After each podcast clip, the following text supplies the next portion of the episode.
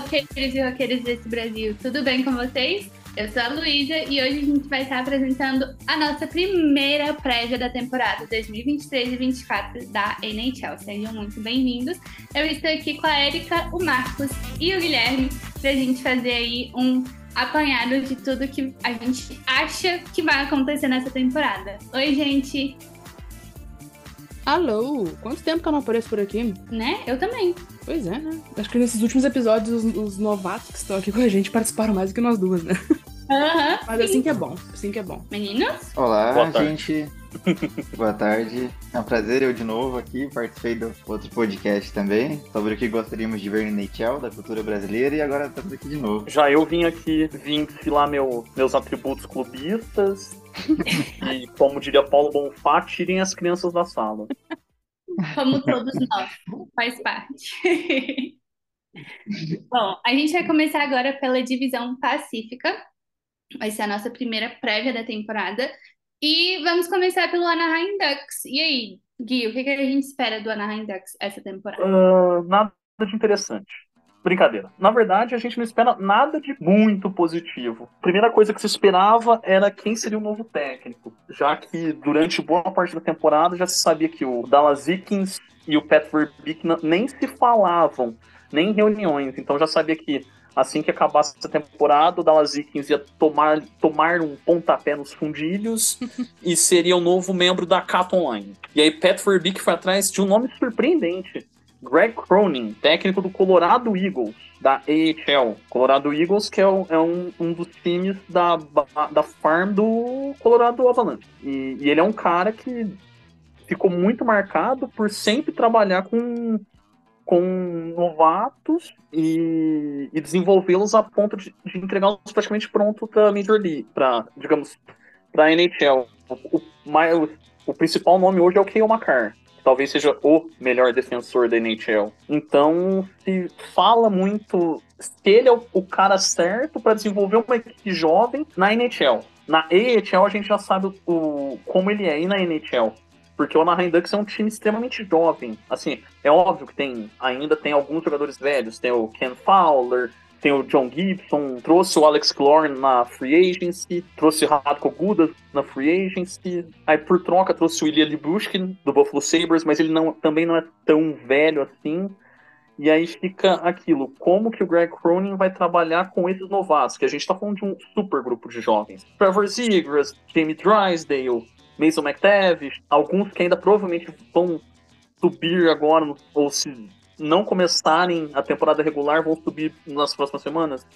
É, Lucas Dostal, ah, até fugiu, é, Carlson, que foi draftado esse ano e muitos dizem que já vai começar jogando. Ainda tem caras como Isaac Landestrom no elenco. Então, então assim, é um time que é muito jovem, que, mas que não se tem expectativas nenhuma, nenhuma nesse caso. Porque a temporada passada foi a pior temporada da história da franquia. Foi um time que perdeu muito, uma defesa que era um queijo suíço, vazava de todos os lados, é, teve o pior saldo de gols desde a década de 90, com as regras completamente diferentes, onde era, era um jogo muito mais defensivo na época. Então, é um time que o que vier é lucro. Mesmo se o time tiver a chance de brigar pela first overall de novo, pela primeira pick do ano que vem. Então, é, é aquilo. É um time que tem muito para surpreender e nada para entregar de concreto. Além de que, logo de início, logo na primeira semana da pré-temporada, dois dos principais nomes, que é o, o Trevor Zegras e o Jamie Drysdale, estão de holdout, estão meio que de greve. E eles querem contratos nossos, porque na próxima temporada eles terão free agents, free agents restritos. E eles querem um contrato novo antes de, de começarem a treinar. A abordagem do Pat Verbeek está sendo: eu não quero pagar muito agora, porque eu sei que daqui dois anos o cap vai mudar e aí vai disparar, vai disparar o limite e eu consigo ter, eu consigo manipular melhor meu dinheiro. E o Ducks é o time com o maior cap da liga disponível. Ainda tem aquela coisa, é, e ele não pode pensar apenas nos dois, porque depois tem que renovar com o Mason McTavish, tem caras como Jackson Lacombe, que tá para subindo, Pavol Regenda, são nomes que já estão na porta da NHL, Braden Tracy, é, o Troy Terry, que até então é o principal scorer do time, assinou um contrato novo, então ele tá rico. E aí o, o Ducks precisa saber pensar agora quais os melhores nomes é, e como manipulá-los financeiramente. Porque daqui dois anos o cap vai disparar e aí ele vai poder ter mais tranquilidade para renovar com todas as futuras estrelas. Tipo, a defesa do Ducks, é, que hoje tem como principal nome o Ken Fowler, e trouxe o Radko Gudas para dar uma, uma orientação de experiência para os novatos, é, é, já se fala que terá seis é, nomes de ao menos alguma relevância na liga. Então, é assim, é um time que, para esse ano, eu ainda não espero nada.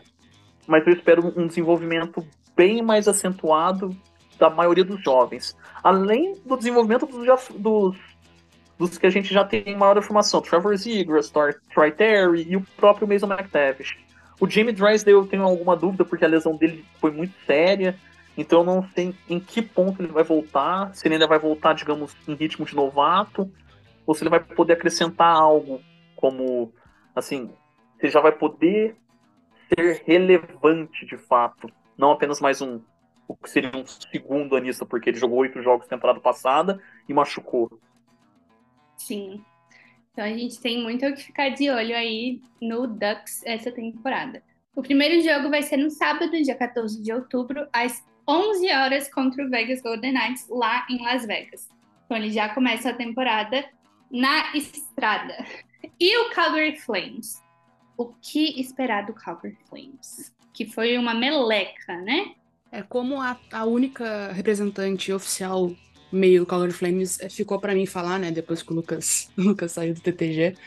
É, mas realmente, ano passado foi uma bagunça no Flames, e com tudo que veio durante a off-season à tona, a gente descobriu por quê. A gente já sabia o porquê, né? Daryl Sutter não tinha condição nenhuma mais ser técnico na NHL. Tem rumores que ele, o time sequer treinou times especiais, é, power play e, e penalty kill durante a temporada. Depois de sair o GM, que eu esqueci o nome do GM agora, que tá. O Brett Living, que tá em Toronto agora. Muito se diz por causa que os donos não queriam que o Daryl Sutter fosse embora, começou toda uma reviravolta dos jogadores falar que, olha, eu não vou renovar se o Daryl Sutter seguir. E foi aí que eles viram que, ok, a gente não tem que escolher entre manter um time bom ou manter esse dinossauro no banco, né? E saiu o Daryl Sutter. Chegou o Ryan Huska, que é um técnico também que era. Eu não me lembro onde ele treinava, mas ele, ele era da AHL. Não lembro se era do próprio time do Flames da AHL ou se era assistente do time da AHL. Mas ele é um técnico que vai trazer os jovens para a equipe, que é o que o Flames precisa. É, Tyler Toffoli saiu, Milo Lucic também, dois jogadores mais velhos. Conor Zary, Matt Coronato e Dustin Wolf estão aí para subir. É, esses nomes são muito importantes para o futuro do time, especialmente levando em consideração que o Flames não adquiriu ninguém. Só o Igor Charangovic, que foi na troca do Tyler Toffoli para o Devils. Então o time precisa dessa ajuda dos jovens. E o time do Flames na AHL, que é o Calgary Wranglers foi um dos melhores na temporada passada e o Daryl Sutter nunca soube aproveitar esses jovens quando eles acabavam subindo. Os jogadores para ficar de olho são Jacob Pelletier, que começou a jogar um pouco já ano passado, mas ele também jogou majoritariamente no time da NHL. Matt Coronato, que vai vir este ano para a NHL, ele estava no college ainda. E o Jonathan Huberdeau, né, que foi a grande aquisição junto com o Nazem Kadri na temporada passada e que não apresentaram o hockey que todos sabemos que eles conseguem.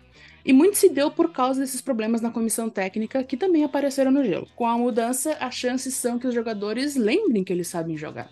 Isso é uma boa coisa também. Mas além disso, também tem a função do Dustin Wolf, que é um, um goleiro. Vai ser uma estrela na NHL, provavelmente. Vai ser uma coisa muito interessante de se observar, porque o Flame já tem uma dupla de goleiros forte, especialmente se o Maxstrom voltar a ser o que ele foi né, na temporada retrasada, que ele foi candidato a Vezina, que ele teve mil e um shootouts. E vai ser interessante ver é, porque esses dois jogadores podem se tornar moedas de troca no time, que segue estendendo a sua janela dos veteranos para tentar ganhar alguma coisa, quando talvez seja a hora já de começar a pensar num rebuild. Isso é a palavra do Lucas, que vocês conhecem muito bem aqui, que é Ele adora criticar o próprio time. Todos nós adoramos criticar nosso próprio time, né? Mas é isso, o Flames, ele.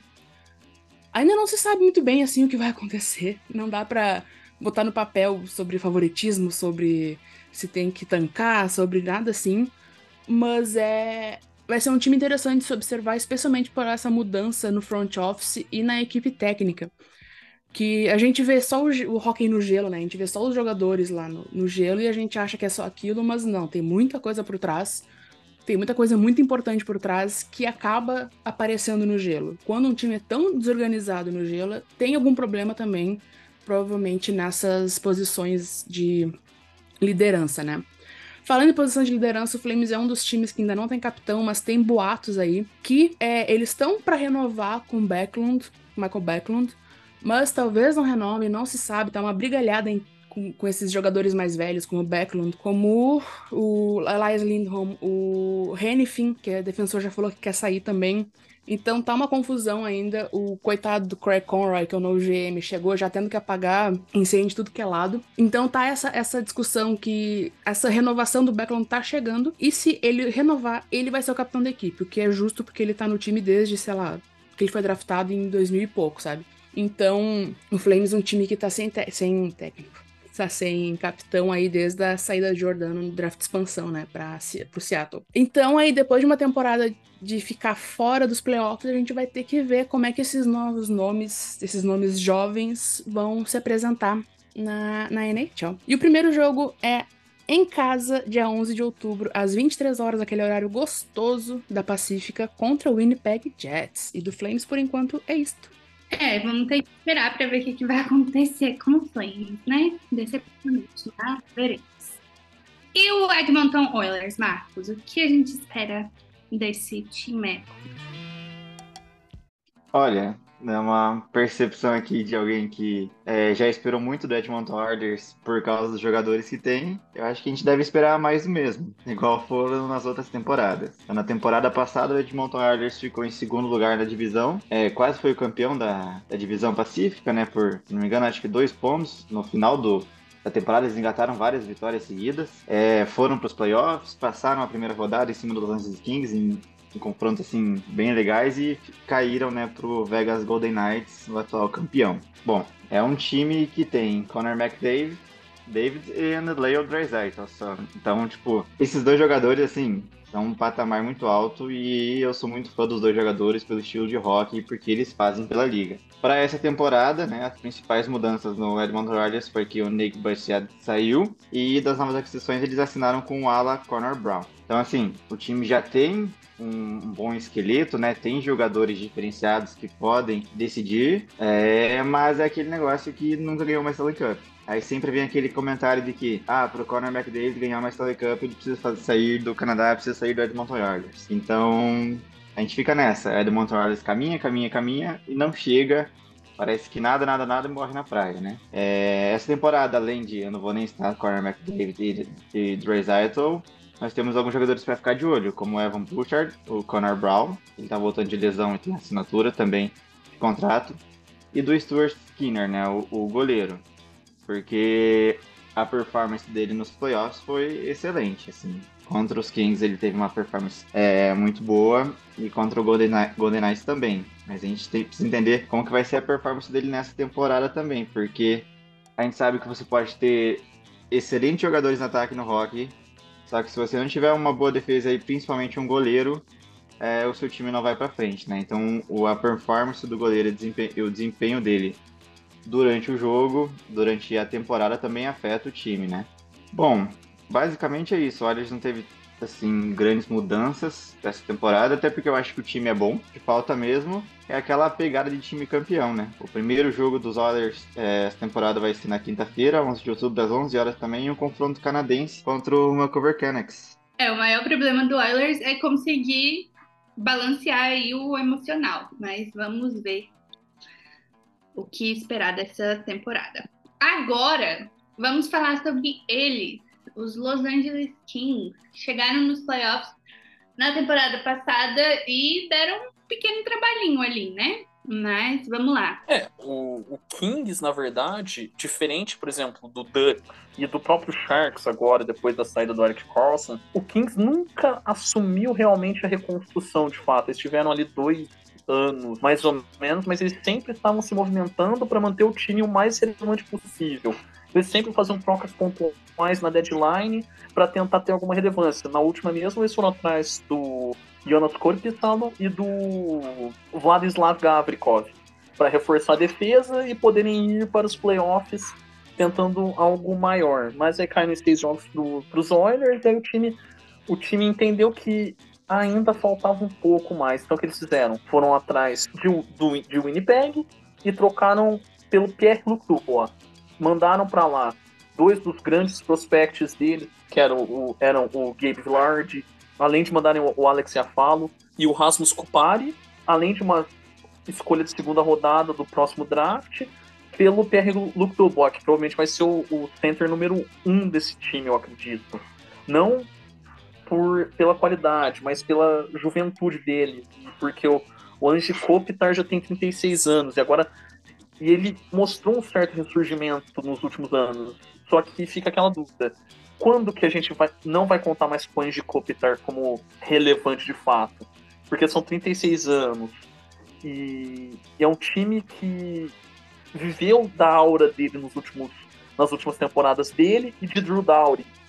Então, será que esse ano é a passagem de bastão para a nova geração?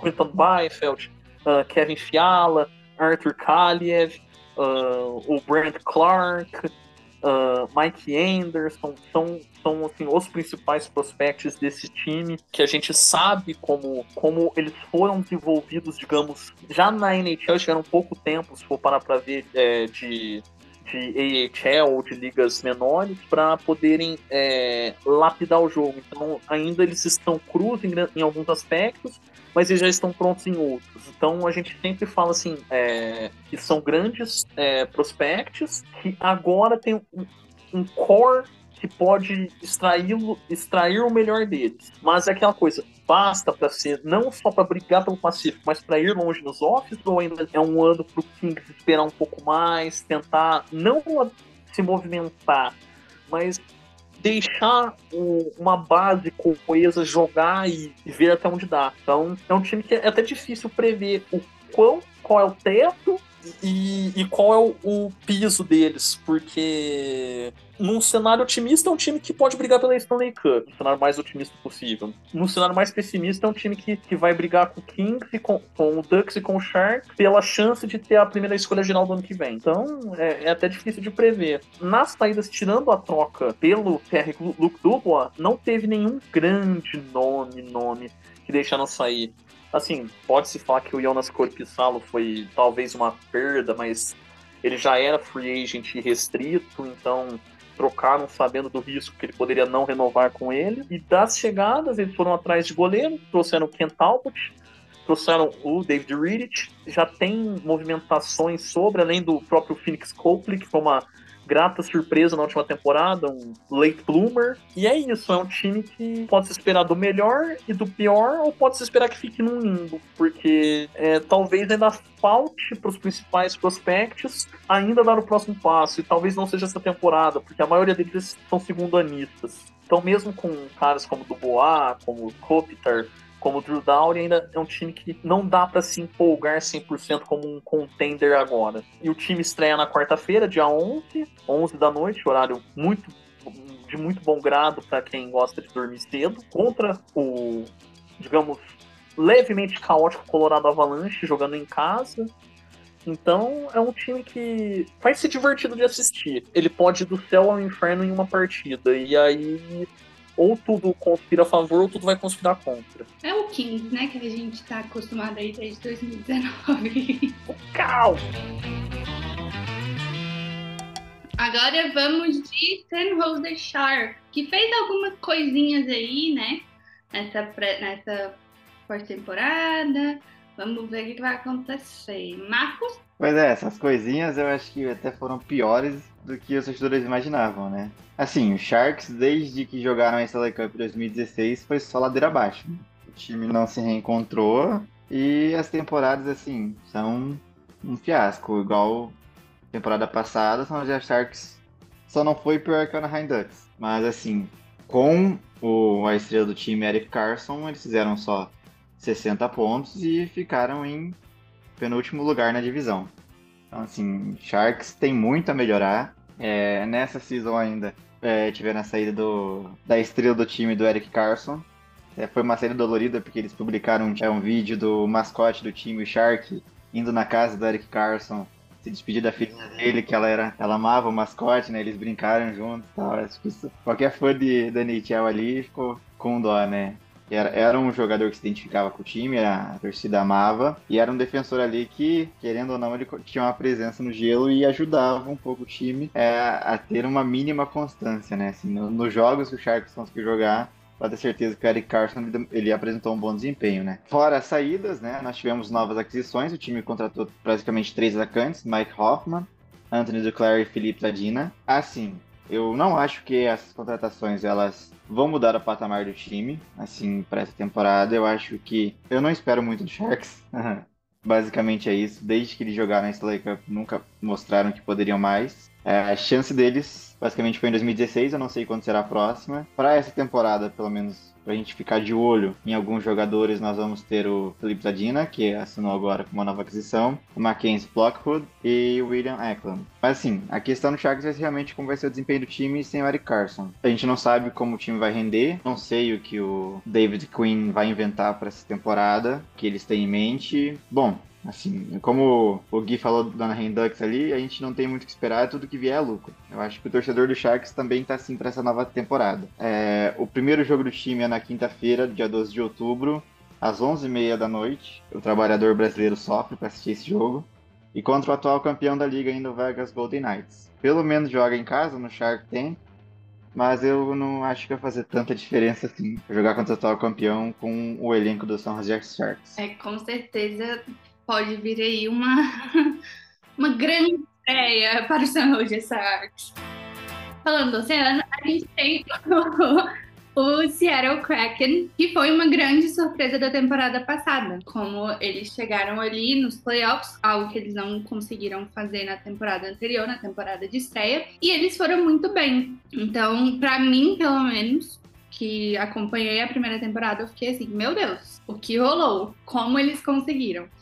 Mas, analisando bem, eles tiveram jogadores que tiveram é, performances muito boas, incluindo um dos nossos jogadores da ficar de olho, vou falar daqui a pouco. Mas as principais mudanças foram que saiu o Carson Soucy, o Ryan Donato e o Daniel Sprong. Os três saíram e isso pode afetar um pouco ali a defesa do time. A, a defesa não, o ataque do time porque eles eram jogadores que acabaram sendo importantes na temporada passada. Então vamos esperar para ver como eles vão se adaptar. Para entrada, para aquisições, veio o Brian Dumoulin, o Pierre Edward Belmore e o Kyler Yamamoto. Eles três, o Pierre Belmore e o Dumoulin, eles já são jogadores mais velhos, já são veteranos, algo que o time tem bastante. É, o Kraken ele acabou se tornando um time muito equilibrado com jogadores jovens e mais novos, então eles estão bem equilibrados aí. Mas a gente espera que continuem com esse equilíbrio, né? Não caiam na mentira entre aspas que o Islanders caiu, por exemplo, de ficar uns três ali novinhos e depois ficar só com os velhos. Mas enfim, vamos ver como é que isso vai afetar o time nessa temporada.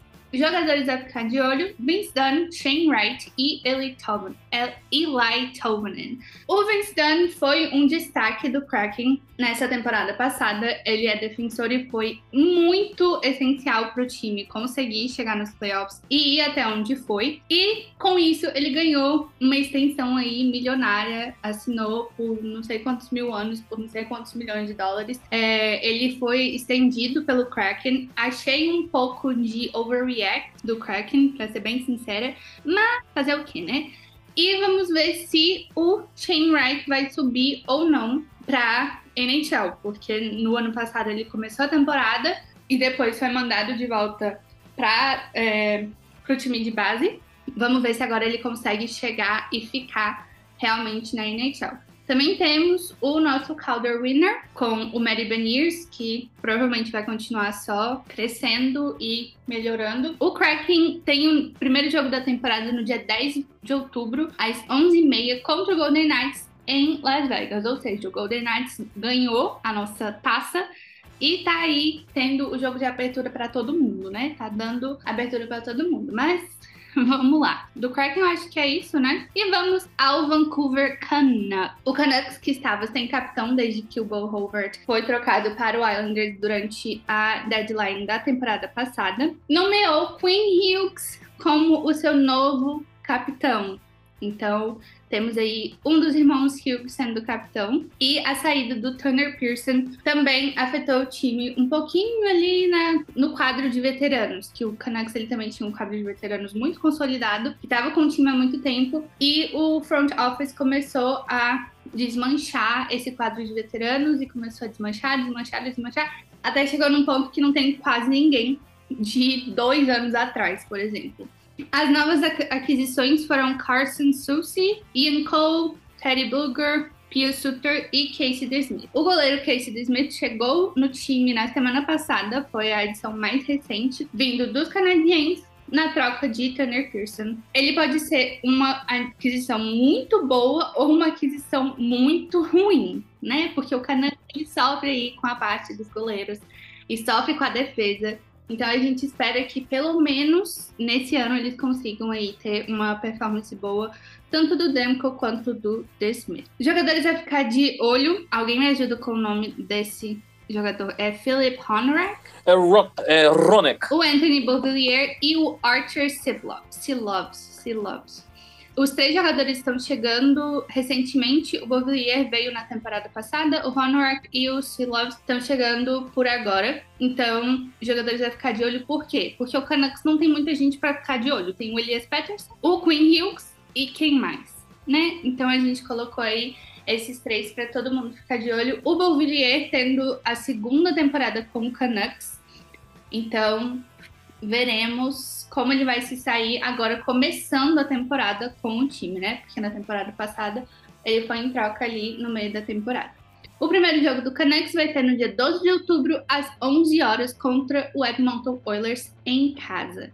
Então já tem aí uma vantagemzinha de começar em casa. E para finalizar, vamos com o Vegas Golden Knights, nosso campeão da temporada passada. O que esperar deles? Vai ser mais do mesmo. Não tiveram grandes alterações no Vegas. É, talvez aqui, vai, aqui o time no geral vai mais sentir a saída do Riley Smith, que foi trocado pro Penguins. Foi trocado pelo Penguins, pro Penguins. Mas além dele também saiu o Brossois, goleiro, Phil Castle, Ted Bluger, Noam Patrick, que já não estava jogando fazia alguns anos, porque ele tem vários problemas com concussão, né? E o Jonathan Quick. Não tiveram novas aquisições, assim, que vale a pena falar eu acho que eles só assinaram um PTO, o. É, qual é o nome dele? Maxime Comtois? Com, Comtois? Eu não sei falar o nome dele direito. O Max Comtois. Mas é, é mais uma coisa assim que não, não é um nome catão uau, assim. Não tiver, além dele, não teve ninguém chegando no Vegas Golden Knights. Mas o time manteve, né, o seu, o seu core, com o Jack Eichel, que se apresentou muito bem na última temporada, o Chandler Stevenson, Jonathan Marchessault, Alex Pietrangelo, William Carlson, Shea Theodore, Mar Mark Stone. A única preocupação, talvez, que possa ter é a questão do, da dupla de goleiros, que vai ser o Adin Hill e o Logan Thompson. Mas se for como aconteceu última temporada, que no fim os goleiros não foram um problema. É, não tenho como se preocupar. A Adrian Hill ganhou uma, um aumento de salário, né? Ganhou um contrato novo aí de 5 milhões quase por ano, por mais dois anos. Aquela, aquele imposto do campeão, né? Porque ele realmente ele teve um, um playoff maravilhoso, então não dá nem pra criticar muito. É, mas além dele também é bom ficar de olho no Ivan Barbachev e no capitão Mark Stone. Mark Stone que é complicado porque ele tem uma lesão crônica, né, nas costas. Então, não se sabe se ele consegue jogar uma temporada completa, mas quando ele aparece, como foi nessa última temporada nos playoffs, a gente sabe que ele é essencial para fazer com que o time. Ele foi essencial para fazer com que o time fosse campeão. Além disso, realmente, assim, Vegas vai seguir com, o mesmo elenco, não tem grandes mudanças. É, a chegada do, do Bruce Cassidy também ano passado como técnico, eu acho que fez uma grande diferença para a equipe, trouxe uma cultura nova muito importante. Então aí o Vegas na sua sexta temporada, ano passado que foi campeão, né, depois de ter chegado na Stanley Cup na primeira temporada que eles tiveram, em 2018, e vão partir agora para a sétima temporada da história, buscando de novo buscando o bicampeonato aí, e é um, um dos times para realmente ficar de olho que podem de fato alcançar a, a, a, Copa Stanley. E o primeiro jogo do time vai ser terça-feira, dia 10 de outubro, às 23h30, um ótimo horário, contra o Seattle Kraken em casa, mas vale a pena assistir esse jogo porque vai ser o jogo que eles vão apresentar o banner de campeão, né? Então é sempre legal de ver. E é isso, Vegas. Não tem muito mais o que falar de Vegas mesmo, porque não tiveram altas mudanças, o time segue segue equilibrado, segue com seu core. Então, Vegas é isso. Beleza. É, nossa, a gente. Aquele ditado que a gente tem, né? Em time que tá ganhando. Não se mexe. Não se mexe. Exatamente. E aí, a gente tem o belo exemplo de Colorado, né? Que tava aí. Foi campeão, mexeu, fez um monte de besteira e caiu. Então, Vamos ver o que, é vem para o Vegas Golden Knights, mas a torcida está bem otimista, porque mudanças que aconteceram não foram tão grandes assim. Porém, a Pacífica, ela é sempre aquela divisão que tá todo mundo meio.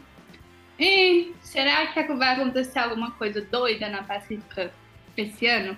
E eu acho que apesar da temporada passada ter sido uma temporada bem atípica, essa temporada também deve ser assim meio é, espero estar errada, porque é mais legal quando a gente tem competição, né? Então, o que, é que vocês acham que vai acontecer com a divisão esse ano?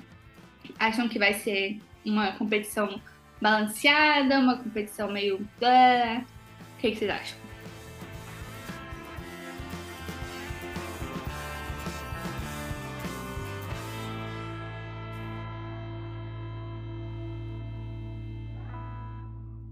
Eu acho que vai ser bem dividido. Eu acho que a gente vai ver muito do que a gente viu na última temporada. Metade da divisão brigando por ela ferrenhamente e a outra metade se matando para ver quem tem chance de pegar a primeira escolha geral do ano que vem. Exatamente. Basicamente é isso. Vegas, Oilers, Kings e Kraken vão brigar pelo título. Uh, uh, o Flames talvez surpreenda, mas eu tenho vários pés atrás com eles. Do Canucks eu já não espero nada mesmo. Uh, a única coisa que eu acho que pode mudar é que Anaheim vai ser melhor que São, São José. É isso que eu ia falar também. É, isso quer dizer alguma coisa? Quer dizer muita coisa? Não, não quer dizer nada. Só vai ser melhor mesmo. Por pouco. Só quer dizer que vai pegar uma pique mais. Porque ano passado São José ainda tinha o Carlson. É, nivelado por baixo. Eu acho que em último lugar dessa divisão, essa season vai ser o Sharks. Porque o Anaheim Ducks ainda tem uma chance de construção, né? ainda tem uma perspectiva de futuro. O Sharks eu não vejo nada. Assim, é basicamente isso. E nos playoffs eu também vejo, eu vejo o Vegas campeão da, da divisão novamente, e aí segundo, terceiro e quarto colocado entre Oilers, Kings e Kraken. Chuta ainda o Kraken um pouco mais acima do que a temporada passada. Eu acho que vai ser uma disputa entre ali o Vegas, Oilers, Kings, Kraken e Flames, pra ver quem é que vai para os playoffs. O Canucks, eu não consigo botar fé no Canucks pelo, pelos vários problemas que tem no front office, toda a questão que teve ano passado com o Bruce Boudreau, que eu acho que ainda tá meio. O time ainda tá meio, meio com o pé atrás, assim, no geral. Não só o time, a própria torcida. Sim, exatamente. É, no geral, todo mundo, assim, do Canucks, menos o front office, tá, tipo, não, não tá muito feliz com isso ainda. É, eles não têm nomes tão importantes assim, além do que a gente comentou ali da Last Patterson, do Queen Hughes, que eu não sei quanto tempo aguenta mais no Canucks, já digo isso, eu não sei se ele é capitão por muito tempo lá, não. Eu não acho que o Canucks vai disputar por vaga nos playoffs, e Sharks e Ducks vai, vai disputar lá para baixo mesmo, ou lá para cima se for levar em conta que é pra pick número um do draft, né. Então, mas eu também vejo que o Ducks vai ser melhor esse ano do que foi ano passado e vai ser melhor que o Sharks, porque o Sharks não tem perspectiva nenhuma mesmo, que é uma pena. Eu acho um time simpático, sabe? Eu não tenho, não tenho time nenhum nessa divisão, então, tipo, eu acho um time simpático. Eu acho que é uma pena que há tanto tempo, assim, desde, a, desde que eles foram para que eles foram tão longe nos playoffs, que não que o time não consegue se acertar de jeito nenhum e tá aí nessa, nessa nesse momento horroroso, né? Eu tô curiosa para ver o Leo Carlson jogando, se o Ducks for colocar ele para jogo mesmo. Além disso, no Flames, ali como eu comentei, é, claro, eu sou um pouco parcial para falar disso, né? Mas eu tô curiosa para ver o Coronato, o Pelletier jogando. Eu tô curiosa para ver a mudança do time é, levando em consideração as alterações na equipe técnica. Eu tô curiosa para ver o Dubois no Kings, porque o Dubois, para mim, é um cara que sempre não tá afim de jogar em time nenhum que ele tá, mas eu acho que talvez Las Vegas, Las Vegas, desculpa, Los Angeles faça ter um ar diferente para ele. E Vegas e Oilers eu já quero colocar, tipo, como classificado nessa, nessa divisão, sabe? Mas eu não sei. É muito difícil. Vai ser uma divisão equilibrada ali entre os cinco, os cinco que eu falei. E eu, como sempre, não dou opinião nisso, porque eu sempre zico todo mundo, então eu prefiro ficar. Mas a intenção Aqui, é essa, é... é zicar todo mundo. Menos o nosso time. É, ué. É aquela coisa, tem time que não precisa nem zicar, o time já tá zicado já. Sim. Tem, tem o. E, e tem o, o Sharks, que o Sharks. O, o, problema do Sharks foi o seguinte: eles demoraram muito tempo para assumir o rebuild. Uhum. E a, agora que eles assumiram o rebuild, vai ser muito difícil reconstruir tão rápido. Tá, eles têm lá o William, o William Eckland, que eu acho que vai ser o, talvez o principal nome do Sharks esse ano, sendo rookie, sendo novato. Eles não têm, eles têm nada, basicamente. Eles, eles mal têm escolhas de draft, porque eles foram jogando na loteria com as escolhas durante muito tempo. Eles não têm nenhum jogador que possa acrescentar, não só como experiência, e os prospectos ainda estão crus. Não tem nada, basicamente. O Canucks é uma bagunça. O Canucks a gente a gente só vai ficar surpreso se o Canucks for muito bem. Aí é surpreendente. O Ducks é aquilo, é molecada, novo técnico, deixa jogar, deixa o pessoal, deixa os garotos brincar, diria aquela música. Mas eu vou falar uma coisa sobre o Ducks. O Sabres estava na mesma posição deles no ano, no ano retrasado. Mexeu na comissão técnica, mexeu ali no elenco e melhorou pra caramba. Foi disputa acirradíssima na Atlântica. Eles quase foram pros playoffs. Então, assim, às vezes esse tipo de mudança vem pro bem, né? Deixar os meninos brincarem talvez venha pro bem. Então, Sim. Não, inclusive, pro pessoal do The Athletic, a, os melhor, o, a melhor farm é a do Ducks. Uhum. Eles, o, então, assim, é, eu particularmente, eu coloco, não só por ser meu time, mas eu coloco que vai ser um dos times mais divertidos de, assistir, de se assistir, você não vai ser o Ducks. Uhum. uhum. Tipo, não é só uhum. porque tem o Trevor Zegras, que é Highlight Hill, que é o cara do Sport Center, Nathan McTavish, o Lil Carlson, acredito que vai jogar, dificilmente eles não vão colocar ele para jogar, mas talvez ele, ele não ele comece jogando no bottom six, eu acho, porque é um ajuste um pouco difícil, porque tem os Zegras, tem o McTavish, tem o Troy Terry, aí eles trouxeram o Alex Klorn, ainda tem o Adam Henrique, que pode jogar de winger, pode jogar de center. Uh, então, então ainda tem muita coisa assim para se ajustar, mas é um time que vai experimentar muito, é um time que tem muito jovem para jogar e não se sabe como é que vai colocar todo mundo para jogar. Esse é o ponto. Então deixa os garotos brincar. E aquela coisa, o Ducks, além disso tudo que você falou do Sabres, o Sabres ano passado teve o, o descobrimento do Tage Thompson. Uhum. O Ducks tá nessa pegada. Quem vai ser o Tage Thompson do Ducks? Porque assim, Zigras e Terry já estão estabelecidos. Isso é fato, eles só vão dar o próximo passo. Quem vai ser o Tage Thompson? Vai ser o cara que você vai falar assim, caraca, ele é muito bom e ninguém sabe disso. Eu acredito que pode ser o Mason McTavish. Eu acredito que ele pode ser o breakout player do Ducks. E aí ele jogando, ele vai ser um fenômeno, e aí você pode ter um cara que. Você pode ter uma linha perfeita. Sim. Você pode. O Mason McTavish pode jogar de left winger, então dá para botar Terry, Zigras e McTavish juntos. Eles vão defender? Não. Vai ser só ataque. Mas é isso que acontece. Parece na defesa de goleiro. Liga, é. Alegria. É aquela coisa, defesa, é, é aquela coisa, se defesa fosse bom, é, o jogo seria definido por. É, o placar seria definido pelas defesas, não pelos gols. O que eu torci no Lottery Draft, draft pro Conor, Mac, pro Conor Bedard cair no, no Anaheim Ducks, cara, um comentário um pouco em off aqui. Assim, me desculpe, torcedores dos Blackhawks, mas eu torci muito pra ele cair no, nos Ducks justamente por isso. Porque é um time jovem, eu acho que o, o Conor Bedard, quando você vê ele, você vê que ele tem talento, ele tem um potencial gigantesco. E eu acho que o time certo para ele, na minha perspectiva, era o Ducks. E, tipo, ia ser perfeito, assim, pra franquia de Ducks, do Anaheim Ducks e pro time, assim. Esse é o, um time muito legal de se assistir.